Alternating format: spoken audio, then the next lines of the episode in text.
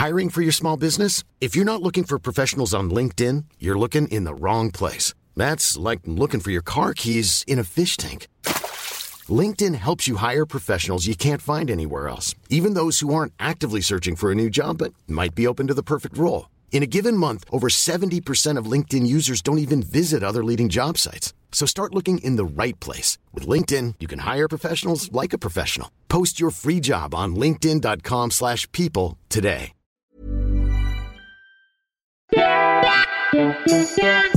Bienvenidas a Ellas Ahora, un espacio íntimo donde podrás conocer lo que hay detrás de esas mujeres que están escribiendo sus propias historias en los ámbitos de deporte, arte y negocios. Yo soy Andrea Rioseco. Y yo, Diana Orozco.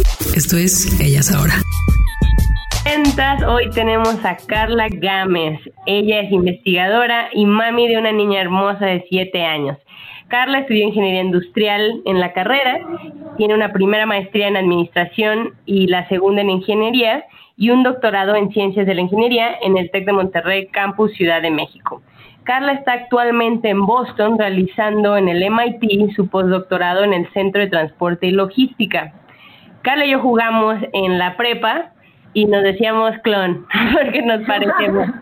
Dicen, pero ella tiene, sí, mejores pompis que yo.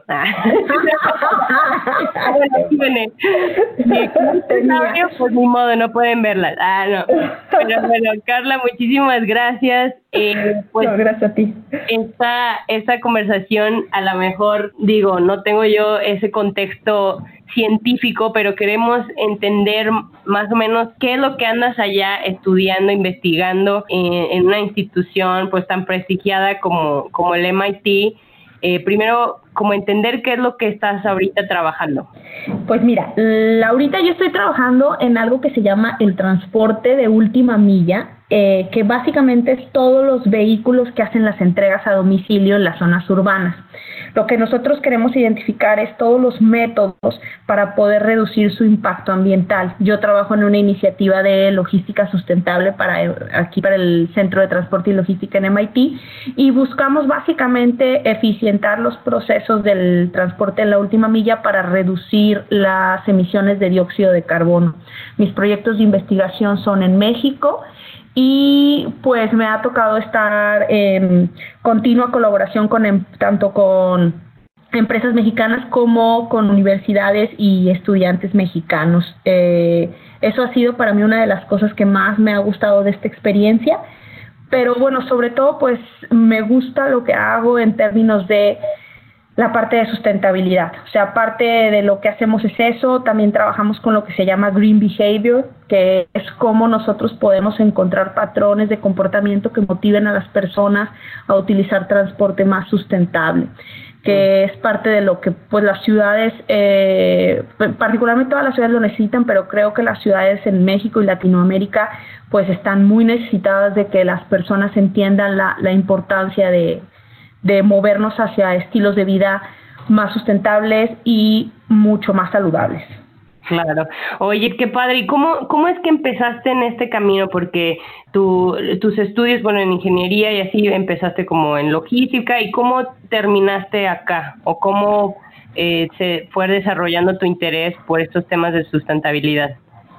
Eh, mira, yo siempre, yo este, fui profesora en el área de ingeniería en el Tecnológico de Monterrey y ahí trabajaba en el área de logística y cadena de suministro y un área fundamental de la logística y cadena de suministro pues es el transporte. Y me gustaba mucho, me llamaba la atención, pero cuando llegó el momento de elegir mi, mi línea de investigación en mi doctorado, a mí me llamó muchísimo la atención toda la parte del transporte sustentable y de repente empecé a investigar, empecé a ver, bueno, qué era lo que motivaba a las personas, por qué transporte sustentable, cuál era el transporte sustentable. Y de ahí nace que toda mi tesis doctoral está relacionada desde cómo diseñar un sistema de transporte sustentable, cómo conocer los motivadores y las restricciones que tienen las personas para utilizarlo y cuáles serían las, los impactos y las tendencias a futuro. El caso de estudio que yo hice fue particularmente en la ciudad de León y trabajé con lo que es la movilidad del, en bicicleta, sistemas compartidos de bicicleta y movilidad en bicicleta en la ciudad, porque bueno, era un buen caso de estudio porque la, la, ciudad lo permite topográficamente hablando y también somos una ciudad que particularmente siempre ha hecho el uso de este tipo de movilidad sustentable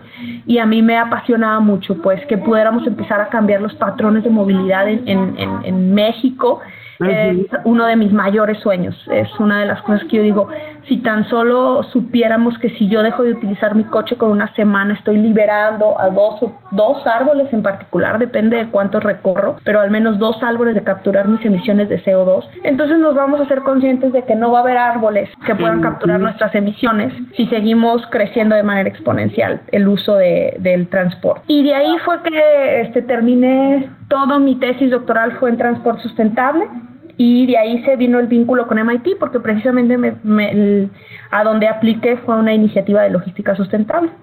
Entonces, este, obviamente lo que hago en MIT está muy relacionado con eh, transporte sustentable para lo que se llaman flotillas. Aquí ya yo no trabajo tanto con, con, con, lo que es este transporte en bicicleta. Sigo como parte de la iniciativa uno de los proyectos ISS, es Green Behavior, pero pero, pero adicionalmente seguimos trabajando en cómo podemos reducir el impacto de, la huella de carbono del transporte motorizado.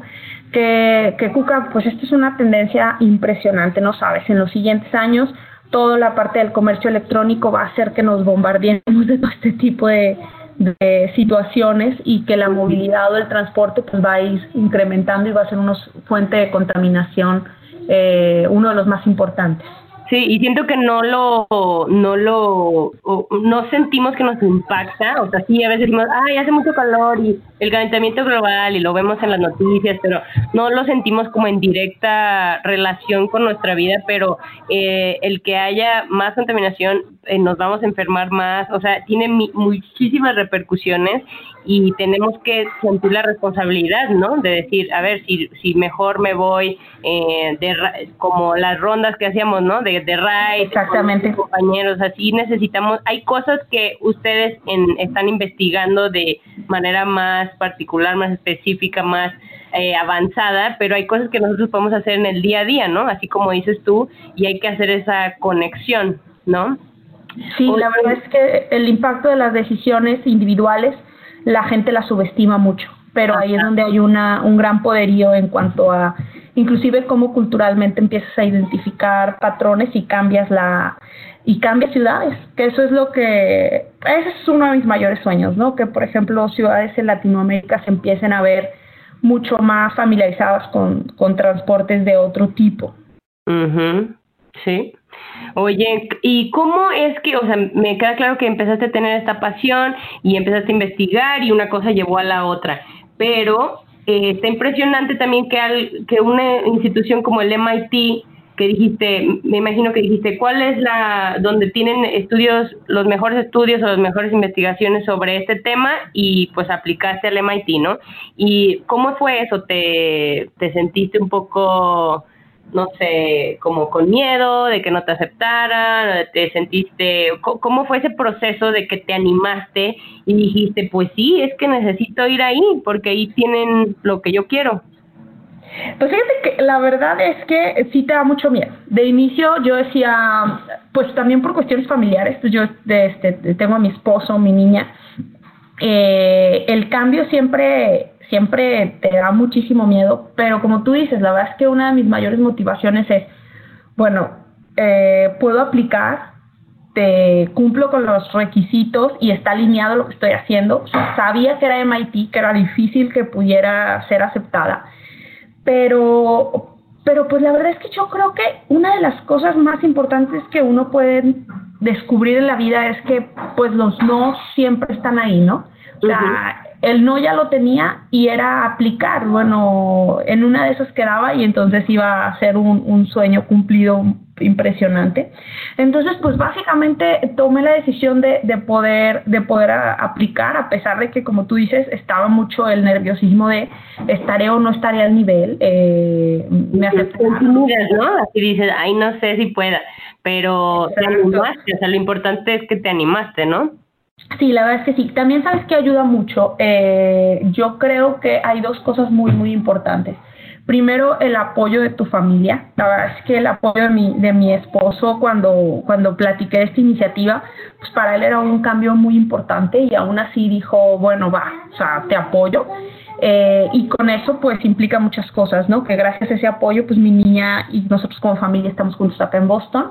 Y también que la iniciativa a la que apliqué a MIT está dirigida por investigadores mexicanos. Ah.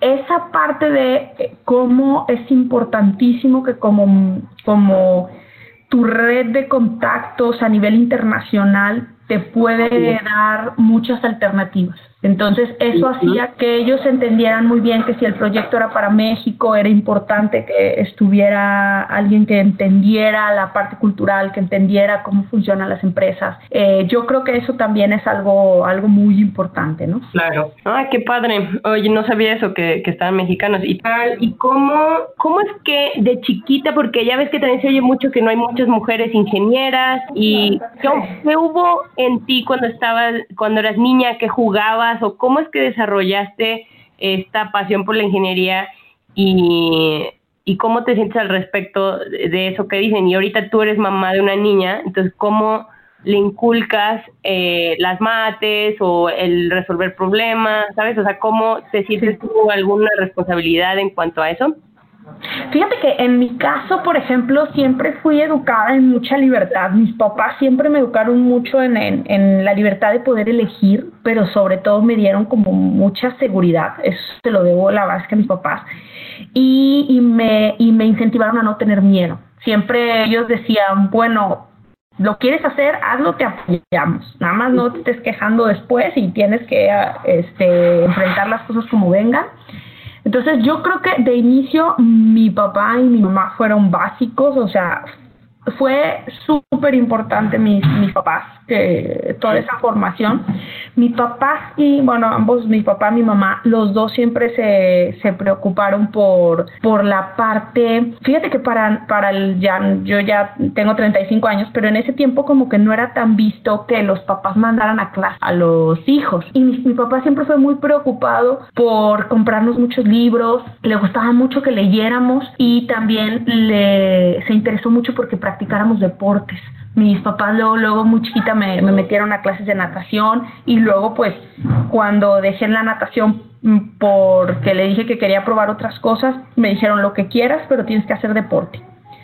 Entonces, esa parte, la verdad es que, bueno, aunada que siempre se preocuparon pues por la escuela, porque nos fuera bien, porque tuviéramos las cosas que necesitábamos, eso para mí fue, creo, decisivo. O sea, esa parte de que mi papá siempre estuviera preocupado porque leyéramos mucho, porque hiciéramos deporte, para mí eh, fue decisiva, decisiva, decisiva porque el deporte forma el carácter y te da mucha disciplina y te da resiliencia que es una de las cosas que más necesita ahorita, yo creo. Con respecto a mi hija, pues no creas. La verdad es que uno está en una etapa en el que todo te da miedo, que sientes que tienen muchos estímulos de muchas cosas y pues este, eh, uno tiene que tratar de ser el mejor papá. Decimos, no teníamos esto del celular con mil cosas y, o sea, me imagino que tú dices, ay, ¿cómo, ¿cómo le hago, no? Y pero ¿cómo le haces para ponerle ese mismo sentido que tus papás te decían a ti? De decir, a ver, lee, más bien le dices que sea lo que quiera hacer, ¿verdad? ¿O cómo, cómo le haces tú? Pues mira, la verdad es que mi esposo y yo coincidimos en que tiene que hacer muchas actividades. Eh, de chiquita, muy chiquitita la metimos a natación, no le gustó y sí quisimos decirle, bueno, pues vamos a darle la libertad. Creo que igual hemos tratado de darle la libertad que ella elija y que ella decida lo que quiera hacer. O sea, yo creo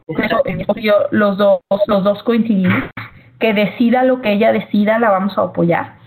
Entonces, le hemos dado alternativas. Lo único que sí hemos sido con ellas muy, pues lo tratamos de motivar es, tiene que practicar un deporte o tiene que hacer alguna actividad cultural. Eh, eso es lo que siempre tratamos. Ahorita, la verdad es que hemos tenido la bendición cuando este, nos mudamos aquí a Boston, de que mi esposo ha estado con ella. Entonces, mi esposo eh, tuvo la situación del idioma. Entonces mi esposo ha trabajado con ella, le enseñó a leer en español, en lo que la escuela le ha estado enseñando en inglés.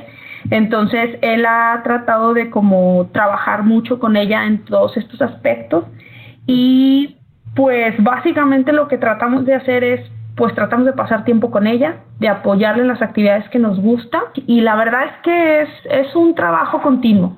uno puede decir que sí, tratas de hacer lo mejor que puedas, pero a veces pues cada, cada persona, en este caso tu hijo, pues ah. puede percibir ciertas cosas de manera diferente. Claro. Pero yo creo... sobre eso, ¿no? Sí, la verdad es que aquí el reto como mamá que trabaja es darle mucha, ¿cómo decirlo? Darle tiempo de calidad y que también con nosotros como, como mujeres entendamos la parte de que los roles pueden cambiar y no pasa nada y que también nosotros tenemos que entender que pues ahora con esto de que ya nosotros tenemos muchas oportunidades, también se nos ha abierto el abanico de responsabilidades. Entonces hay que tener un muy buen equilibrio entre lo que queremos, entre lo que y entre inclusive sabes que yo creo que también como mujer es muy importante poder darse un tiempo para para uno mismo, porque a veces son demasiadas cosas. Claro. Y, y tratar de apoyarse mucho. O sea, en el caso si tienes tu pareja, apoyarte mucho en tu pareja, si no es tu pareja, probablemente tus amigos o tus papás, pero siempre buscar esos puntos puntos de apoyo que te permiten como seguir adelante, eh, sobre todo en cuestiones de educación de hijos, que los hijos, por más que uno quiera hacerlo lo mejor que puede, pues siempre va a haber algo que no sale tan bien. Pero yo considero que mientras les des la mayor cantidad de herramientas, mientras hagan más cosas, mientras tengan oportunidad, para mi hija ahorita el haber eh, aprender dos idiomas, que ya casi tenga dos idiomas, eso la ha ayudado mucho. Eh, te vas a, a nosotros nos impresiona que inclusive su parte artística, no sé, esa apertura al momento de ya tener este una estructura mental un poquito diferente, le ha permitido inclusive ser un poco más creativa. Lo notamos nosotros en, cosas que ella hace y todo eso. Qué padre.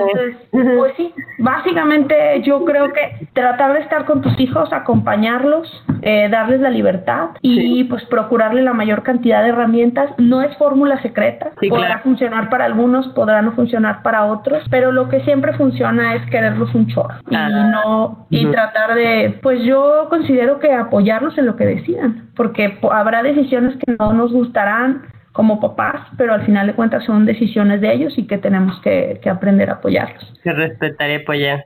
Ay, Oye, y volviendo un poquito a tu tema de investigación, para empezar, qué padre que nos cuentas esto porque nos, nos imaginamos que estar ahí ya es de por sí difícil y luego todavía ser la mejor mamá que pueda ser para tu hija, pues también échale es otro trabajo de tiempo completo, ¿no? Pero a la vez yo siento que ella pues está creciendo eh, viéndote a ti como como ejemplo de que vas diario a investigar, que vas a pláticas, que convives con gente, ¿no? De muchos países y así, y eso pues se me hace padrísimo. Entonces, y cuando crezca Mayo, estoy segura que lo va, lo va a recordar y le va a inspirar en su vida, ¿no? Y pues hablando de esa convivencia que tienes allá, la gente que pues no estamos en MIT, pues nos imaginamos esta versión de la película, ¿no? De, sí, de un ahí, ¿no? Sí, de mente amable.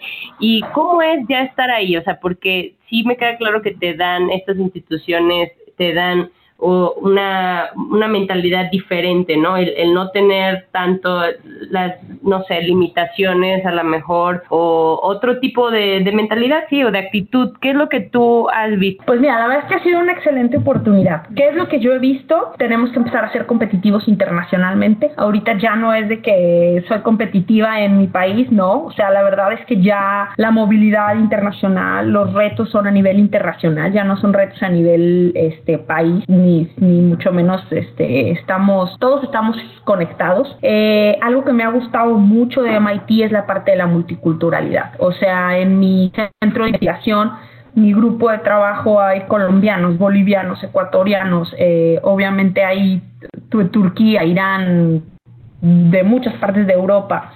Eh, entonces eso hace que, que puedas empezar a entender las diferencias culturales, culturales, a apreciarlas y a aprender de ellas y sobre todo se empiezas a estructurar un ambiente de tolerancia y respeto muy interesante a las cosas que son diferentes a ti, pero que no necesariamente, eh, que tienen muchos diferentes tipos de matices, ¿no? Y que a lo mejor en algunas no coincides, en otras sí, pero aprendes de todas.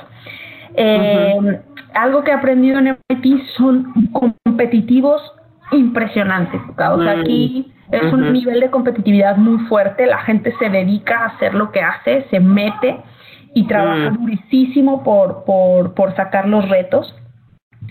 Eh, que esas son cosas que para mí de repente fueron fueron este un poquitito estresantes al inicio porque yo decía es que dónde se les apaga la pila no sí, es un choque cultural no su nivel de intensidad Sí, sí, sí, este, ya después aprendes que, bueno, tiene uno que encontrar su ritmo y que a veces, pues, hay cosas que, que, pues, no, no lo podrás realizar y que, bueno, pues, buscar que lo que uno hace, hacerlo de la mejor manera.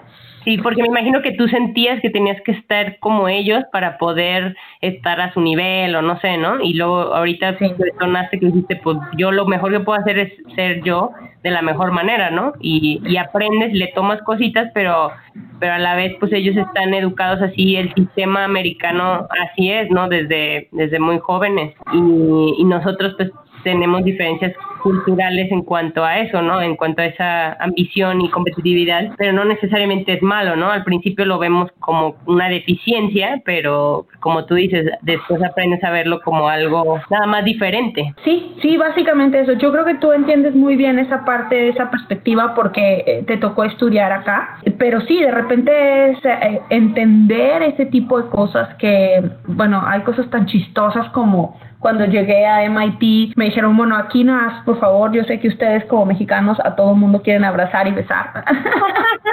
pero, uno necesita. pero no, uno tiene que ser muy, muy cuidadoso. Por ejemplo, ahora me toca a mí, estoy trabajando con seis estudiantes de maestría. Cuatro de ellos son hindús y dos de ellos son este, de China. Y bueno, la relación que se tiene de respeto muy fuerte con ellos, pues uno tiene que ser muy cuidadosa. No es, no es que sea mala, es diferente. Y a diferencia de con un latino, ¿no? Que con un latino sabes que puedes tener una relación mucho más cálida, mucho más cercana. Pero que de igual manera pero que de igual manera eso vamos, o sea, mm, afortunada o desafortunadamente las conexiones a nivel internacional se fortalecen. Eh, mi hija ya le va a tocar tener este tipo de trabajos en los que tus compañeros de trabajo te conectas y están a nivel mundial. Sí, ¿no? Dicen que eh, ese es el futuro del trabajo, ¿no? Por proyecto y pues conectando con gente que, que, que es especialista en algo que no necesariamente esté donde físicamente tú estés, ¿no? Exactamente. Sí, y eso también está padre. Eso está padre por temas también de, de pues ahorro, vas a ahorrar mucho, ya no tienes que manejar para llegar ahí y todo. Instalaciones físicas, sí, va a haber, yo creo que va a empezar a revolucionar la parte de conocer los, los trabajos como los conocemos, las iniciativas de emprendedurismo también van muy relacionadas a esa parte. Eh, pero sí, básicamente estar en MIT, eso, para mí eso ha sido lo que ha significado. Ha sido una fuente de aprendizaje impresionante. Aquí encuentras de todo en un lapso muy pequeñito y tan solo cuando vas a a, tomar lunch te puedes encontrar a cualquier rockstar de cualquier disciplina, ¿no? Otra pregunta en cuanto al MIT. ¿Tú has sentido que hablábamos con, con Lucía Lagüera, que las dos conocemos, sobre esa desconexión que hay a veces con el, los doctorados, con el mundo no privado o con la aplicación de lo que ustedes estudian? ¿Tú cómo ves esto? O sea,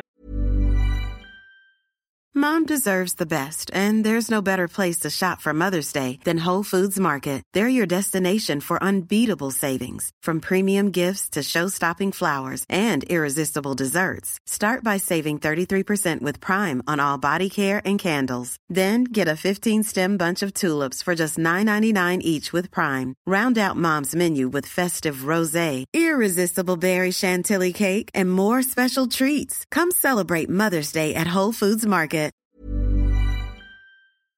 Yo creo que tiene completamente la, la, razón Ale. Yo la verdad es que he seguido de cerca la iniciativa que tiene de PhD Talks y creo que es una de las mejores iniciativas que, que he visto en el ámbito de poder dar a conocer la ciencia y la tecnología porque básicamente nos estamos moviendo a que trabajamos mucho en publicar algo que al final publicas y el algoritmo nadie lo entiende para variar, este, lo publicas y lo va a leer solamente dos o tres personas muy especializadas en el, en el ramo, ¿no? Pero cuando tú te das a la tarea, por ejemplo, de platicar eh, lo que yo te platicaba de, de qué es lo que estamos investigando, cuál es el propósito, la gente entiende que la investigación no es nada más estar haciendo algoritmos en un cuarto, sino es hacerlo con un propósito y que nuestro propósito siempre va a ser pues mejorar la calidad de vida, ¿no? O, aportar a, en este caso pues al, a la humanidad, ¿no? Claro. Eh, a veces a veces lo lograremos, a veces no lo lograremos. Este, esta carrera a veces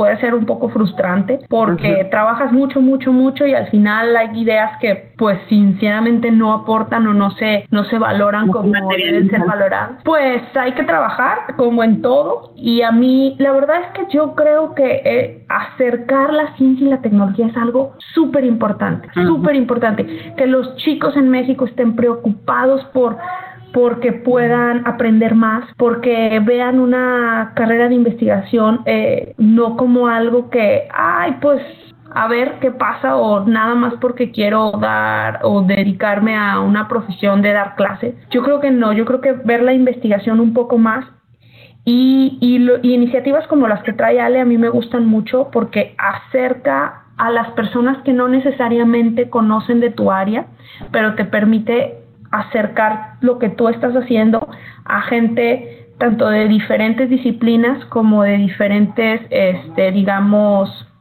niveles educativos, de todo tipo. Es llegar a toda la gente y que la gente conozca el propósito de la investigación y que no nada más son números o teorías. Sí, es que muchas veces lo sentimos a lo mejor lejos porque dices, bueno, pero eso cómo se aplica o cómo me lo como o cómo no. Y también siento que no le damos, tú dices, al no darle tanta importancia, no mucha gente quiere hacer eso o se lo dejamos nada más a pocas personas y cómo que tienes como resultado pues que casi no hay gente en México estudiando un doctorado, ¿no? O con esa necesidad de especializarte. Y tú, por ejemplo, eres maestra también, o sea, también das clases. ¿Cómo le hacías para inspirar a tus alumnos en que se metían en este tema?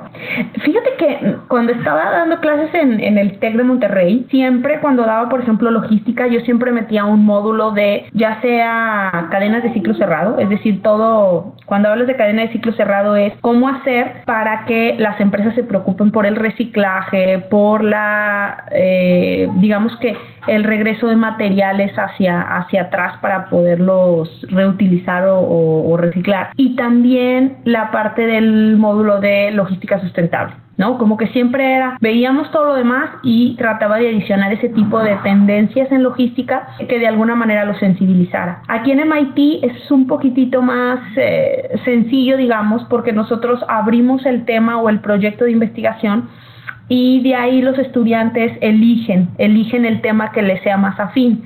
Entonces, pues básicamente los alumnos que ya llegan con nosotros es porque ya traen una fuerte motivación y están muy interesados en el tema. Pero también porque en MIT tengo estudiantes de maestría y en el TEC tenía estudiantes de, de, profesional, entonces un alumno de profesional pues todavía está en búsqueda de ese de esas alternativas o de cuestiones que les interesan. Pero en general yo creo que como profesor la manera de cómo inspires a algo es tu pasión, tu pasión con las que hables de tu tema, tu pasión con la que creas que tu tema es importante, que es trascendente. De esa manera él va a ver que hay una congruencia y no nada más decir, ah, pues esto es importante. ¿Por qué? Bueno, pues porque dicen ciertos autores. Y creo que hablarles de nuestra experiencia, de, fíjate que a mí ahorita estoy trabajando con alumnos, un grupo en, por ejemplo, León, que está haciendo análisis de encuestas para Green Behavior. Queremos saber qué motiva a la gente a cambiar a un, transporte más sustentable. Y me decían los muchachos, oye, pero pues, ¿por qué tenemos que ir a hacer encuestas? ¿Por qué tenemos que ir a hacer estudio de campo? Y le digo, no hay nada, nada, nada, nada que te pueda dar más eh, sensibilidad para el desarrollo de una política pública que ir y conocer a la gente, que ir y estar en el centro y preguntar a todo tipo de persona que la motiva y por qué la motiva. Porque a veces esas son de las cosas que los estudiantes pierden mucho. Se van mucho a la parte de voy a una clase y aprendo teóricamente Ahora se está moviendo un poco más, las empresas ya, las universidades están preocupadas, por ejemplo, de que vayan a una empresa y tomen prácticas, pero yo creo que también tiene que estar muy relacionado con esa labor de poder conocer, conocer tu, tu ciudad, conocer las necesidades que tenemos como, como comunidad, para que ellos también se puedan sensibilizar y también sea una manera de cómo puedan estar interesados en temas en los que yo estoy trabajando. Pero la verdad es que es... Sí, es vital la importancia de acercarse, como tú dices, qué motiva a la gente, cómo nos comportamos, ¿no? Porque luego podemos investigar algo, pero completamente basado en algo que no, no es real, ¿no? Entonces, la importancia es estar conscientes de, de nuestro alrededor. Oye, Carla, y por ejemplo, allá en el MIT, ¿no sentiste como que estás en el futuro o que estás viendo cosas que dices, esto es el futuro? Sí, mira, depende mucho de las iniciativas, pero a mí me encanta ver cuando estoy en el Megacity Lab, que es parte de mi, de mi, del centro en el que yo trabajo. Ellos trabajan con drones y vehículos autónomos y todo este tipo de cosas, que la verdad es que sí dices, wow, una vez presentaron una iniciativa que es una camioneta que va eh, a un punto que es como un hub y de ahí lanza los drones y los drones van y hacen las entregas a domicilio y regresan y luego vuelven a hacer otro tipo de, entregas. Entonces, este, ese tipo de cosas que dices, las veremos en un futuro, veremos vehículos autónomos, cuál es el impacto, sí, sí, te, sí te impresiona un poquitito, ¿no? Y se manejan cuestiones de blockchain, de, eh, de cuestiones que son, que, vamos para allá, está en el camino y, y que pues se están en desarrollo, pues. Sí, y también no a veces el, ver el futuro, yo a veces siento que digo, ay, ya quiero adelantar eh, teóricamente, ¿verdad? No, no que, que yo envejezca, pero adelantar el mundo como 100 años como para decir, ah, sí, muy bien, ya los coches se manejan solos, ya todo es como automático, bla, bla, y también es como loco que tú puedas ver eso y que dices, ya están estas soluciones, hay, ahora el reto es ver cómo adaptarlas o cómo pasar de lo que estamos haciendo ahorita a ese futuro, ¿no? Que ya, ya lo pudiste como tener una probadita. Y, sí, claro. ¿Y cómo crees en México que, porque muchas veces también nuestra mentalidad eh, es muy como de manufactura, y de, de, y competimos como en cosas, o sea, estoy generalizando mucho, pero como en de, precio, ¿no? Siempre nos preocupa como este tipo tema de los recursos, cuando a lo mejor deberíamos estar pensando en soluciones, o más bien lo que me preocupa es nuestra manera de ver el emprendimiento o el, ¿tú cómo ves eso está cambiando, ¿no? Porque sé que también eres jueza o te invitan a dar conferencias en este tema de startups en México. ¿Cómo ves tú que eso está cambiando? Creo que se están haciendo muy buenos esfuerzos. La, hay iniciativas en México que están apoyando mucho la parte de emprendimiento. Eso me gusta. Creo que es una de las fuentes principales que podemos dar empoderamiento a las generaciones más jóvenes que traen mucho, mucho apasionamiento. A mí me preocupa lo que dices, que en México estamos trabajando más sobre ser competitivos en mano de obra, lo cual sinceramente al final de cuentas, si vemos tendencias, pues hay muchas actividades que se van a automatizar y desaparecerán y entonces ese valor agregado que está generando México pues seguramente va, va a desaparecer y mucha de la inversión que tenemos pues puede estar en riesgo. ¿Qué es lo que también me preocupa? Es el, la falta de apoyo hacia la parte de investigación, eh, la generación de, de, espacios para, para generar tecnologías o conocimiento. Si bien se, se hacen esfuerzos, creo yo, yo he visto, yo he visto bastantes buenos esfuerzos de diferentes centros de investigación en México. Creo que es un área de oportunidad. Creo que debe, se debe de, de involucrar más, pero desde mi punto de vista, urge que empecemos a desarrollar tecnologías que en México podamos ser capaces de transferir tecnología o de transformar o de realizar procesos que puedan dar valor a los productos, pero sobre todo creo que lo que nos hace falta es un hub en el que se desarrolle tecnología y que se apoye a sinceramente creo que debe ser una combinación entre universidades, gobierno y todo el sector privado. O sea, tiene que ser una, una, combinación, se tiene que lograr incentivar a las empresas para que también puedan entrar en esa área y que podamos tener un mayor acceso a la parte de, de la investigación, ¿no? Que eso, eso es, esto es algo fundamental para, no solo para México, sino para América Latina. Sí, Sí, ¿no? Porque, o también pasa que yo siento que en países desarrollados ya tienen una solución para algo, ¿no? Y la queremos adaptar o, o bueno, primero ellos como startups tienen que crecer para que ellos siquiera les interese el mercado internacional, ¿no? Y luego ya cuando tienen esa, ese poder de escalar, luego se tiene que adaptar a Latinoamérica y así. Entonces es como también decir, a ver, nosotros podemos a lo mejor sacar eso de aquí, ¿no? Eh, porque en lo que nos llega esa solución, a lo mejor pues ya, ¿no? Pudimos haber invertido. Como dices tú, al final de cuentas o lo tropicalizamos o decidimos pagar para que se tropicalice y al final de cuentas pues si, es algo que se puede desarrollar aquí, ¿por qué pagar un costo eh, agregado? Que eso es lo que nos está pasando en ciertas tecnologías. Al final de cuentas pagamos más porque no tenemos el desarrollo y eso eso trae nos traerá consecuencias y si no es que ya nos trae muchas consecuencias. Eh, pero pero definitivamente México tiene yo creo que algo fundamental. Tiene gente muy trabajadora tiene gente con muy buena actitud y tiene gente que puede dar gran aporte al país.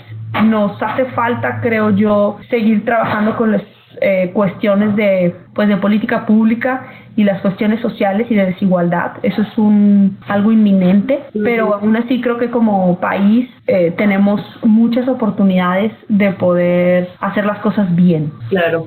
Oye, y ahorita, por ejemplo, vas a regresar a México después del MIT con todo ese conocimiento y aprendizaje y seguro siento que has de, o me imagino que de una presión por una responsabilidad, más bien no presión, una responsabilidad de tú compartir, ¿no? Lo que aprendiste. ¿Qué, qué, qué es lo que tú quieres personalmente comunicar? O sea, en cuanto a actitudes, en cuanto a, a lo que has aprendido. ¿Qué es lo que quieres compartirnos también a las que nos estén escuchando? Mira, la verdad es que yo creo que a mí me emociona regresar a México, me emociona trabajar por, por mi país, hacer las cosas bien. Eh, como en todo, va a costar o cuesta trabajo, ciertos cambios en mentalidad que, que, son importantes, pues sobre todo en el caso del mexicano tenemos que ser mucho más eficientes y tenemos que ser muchísimo más responsables, por ejemplo, en los en los timings. Creo que eso en eh, eh, como que tiene que hacer el tiempo, ¿no? Tenemos una percepción de tiempo diferente y eso nos afecta en muchísimas cosas, ¿no? Como que no le demos valor a la precisión o, a, o al ser, al pasar menos tiempo en ciertas cosas, ¿no? En ciertas actividades. Sí, es impresionante como, pero al final el tiempo es lo más valioso que tenemos, o sea, sí, los recursos materiales y naturales y todo, pero al final es el tiempo. Qué, qué curioso que, que estés reflexionando sobre eso, ¿no? Sí, sí, la verdad es que básicamente eso es algo muy importante. A mí me gustaría regresar a México y poder transmitir la importancia de esto y de alguna manera, eh, pues obviamente uno que quisiera que tener mayor impacto, pero al menos tener impacto en los estudiantes con los que trabaje, en mi comunidad. Eso, eso sí me gustaría. Me gustaría ser, ser un factor de cambio para México que creo que es algo que, que, el, pues que lo necesita. Eh, y, y, también su gente es, este, la verdad es que como mexicanos creo que tenemos muchas virtudes que nos, que nos posicionan como a nivel internacional, entonces creo que trabajar nada más en lo que podríamos mejorar, pero creo que creo que tenemos muy muy buena este ¿cómo decirlo? Muy buen augurio de que, sobre todo la parte de la actitud, una cuestión interesante que yo he hablado con mi jefe es, por ejemplo, en MIT, eh, levantas una piedra y encuentras a alguien inteligente. Ser inteligente es lo común, pero tener una, es lo normal, exacto, pero tener una buena actitud, una actitud positiva, eso eso es una, una cuestión que, que, que, yo veo mucho en la cultura mexicana, ¿no? Y eso, eso me hace apostar que, que podemos ah, tomar esa parte, o sea que hay cosas que podemos desarrollar, pero hay cosas que culturalmente ya tenemos y que tenemos que aprovechar.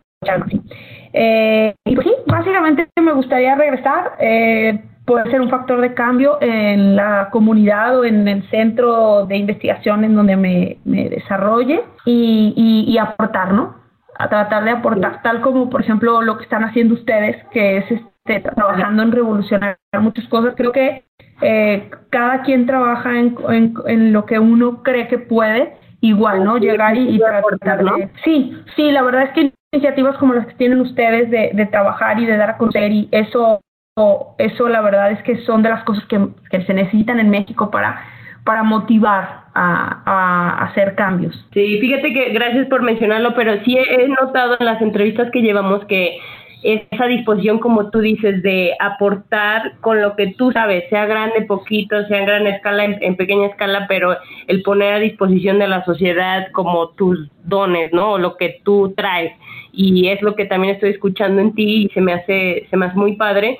Y pues tener esa humildad también, ¿no? De decir, pues aprendí todo esto y yo me sentí así y de y con esa humildad conectas también con más gente, ¿no? Y, y ojalá el mensaje pase. Mencionaste el comercio electrónico. Yo noto que en México está creciendo mucho eso, pero como tú puedes ver en Estados Unidos, pues te llega en cuestión de horas o al día siguiente.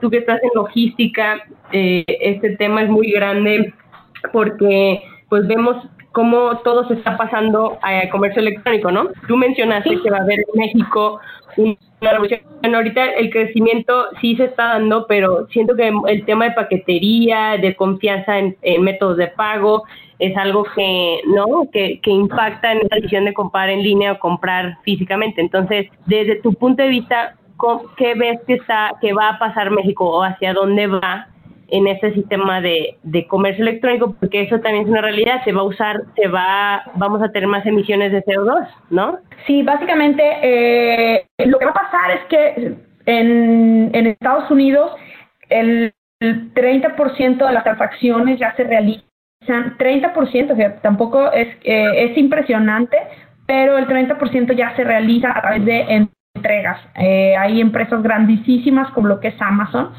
que, que identifican esa, esa, esa tendencia. Eh, perdón, que lo que hacen es que aumentan esa, esa tendencia porque ponen los productos a una disponibilidad del, del cliente impresionante y lo que va a suceder es que va a ir creciendo a tasas de más o menos un 3-4% anual. Eso quiere decir que al final vamos a estar revolucionados por el comercio electrónico o las estrategias omnicanal, que es decir, yo compro desde donde sea para que me llegue.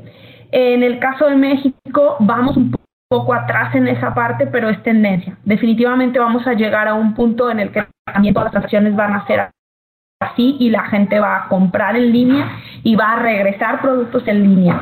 La parte de la logística es impresionante. Tienes, eh, vas a tener eh, miles y millones de entregas diarias y vas a tener que ser más eficiente en cuanto a, a, tus rutas y eso les preocupa muchísimo a las empresas. Nosotros como como usuarios finales, mi sugerencia es, si no necesitas de emergencia, no lo compras de emergencia, porque un rush delivery o una eh, este, entrega de emergencia incrementa casi al doble las emisiones de dióxido de carbono, porque no le permites a la empresa planificar sus entregas, te tiene que entregar ya. Pero si tú le das a la empresa este, cierta cantidad de días, obviamente tiene beneficios para la empresa, pero también hay beneficios para el ambiente que nosotros como usuarios podemos apoyar. Entonces, pues vamos a entrar a eso, es el futuro y pues hay que tratar de enfrentarlo de la mejor de la mejor manera posible y de las con, tratando de apoyar en medida de lo que de lo que se pueda, ¿no? Ya sea dentro de una empresa o como usuario final.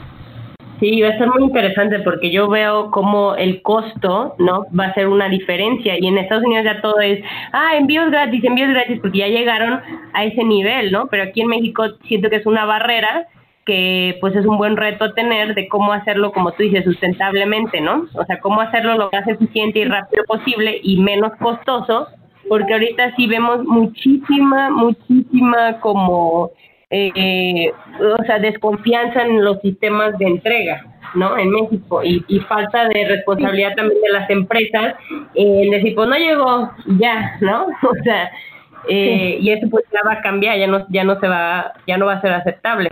Eh, pero bueno, pues, pues también los niveles de, de seguridad. Tiene que también algo que no platicamos, pero es una un deber ser de Latinoamérica, es que si seguimos teniendo problemas de inseguridad, seguramente se va a afectar la, la, la, eficiencia de las compañías porque Mira, sin mentirte, yo estuve la semana pasada en Monterrey y me tocó platicar con gente de una empresa muy importante del país y me platicaban que, ellos habían tenido que modificar sus rutas porque no podían entrar a zonas de seguridad o pasaban ciertas cierto tiempo en el que ya era riesgoso entonces, ¿qué les pasaba? Que eso les hacía que fuera mucho más costosa la entrega y que ellos tuvieran que enfrentarlo así, porque bueno, pues porque la inseguridad. Como usuario también, a lo mejor si yo quiero recibir un producto y no es posible dejarlo en mi domicilio porque no me pueden dejar algo en mi domicilio porque desaparece si no estoy yo, esas cosas son las que pues sí afectan muchísimo la parte de la logística. Acá nosotros cuando llegamos me decía mi esposo, no lo puedo creer, llega llega quien sea, dejan los paquetes afuera de los edificios y nadie los toma. Esas son las cosas que nos debemos enfocar también. O sea, creo que se tiene que mejorar cuestiones de seguridad porque la, como tú dices, la necesidad que vamos a tener por el incremento del e-commerce, de todo lo que se entrega a domicilio, va a crecer de manera exponencial en los siguientes 10 años, si no es que antes.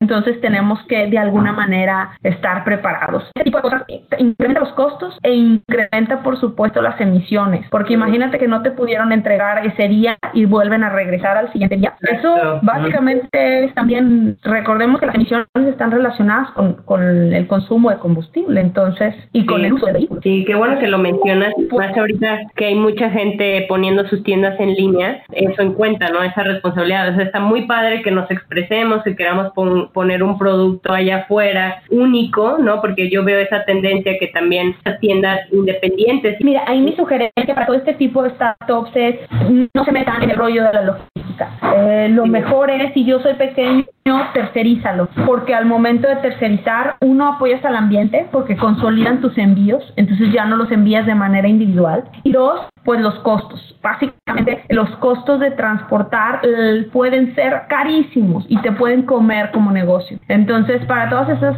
startups que están iniciando en esa parte, eh, mi sugerencia es siempre busquen las mejores alternativas de tercerización en los servicios logísticos. Bueno, muy bien.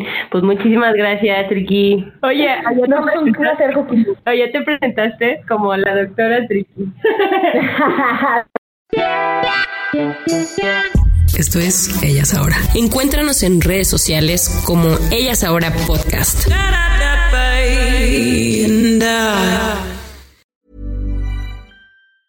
Hey, it's Paige DeSorbo from Giggly Squad. High quality fashion without the price tag. Say hello to Quince.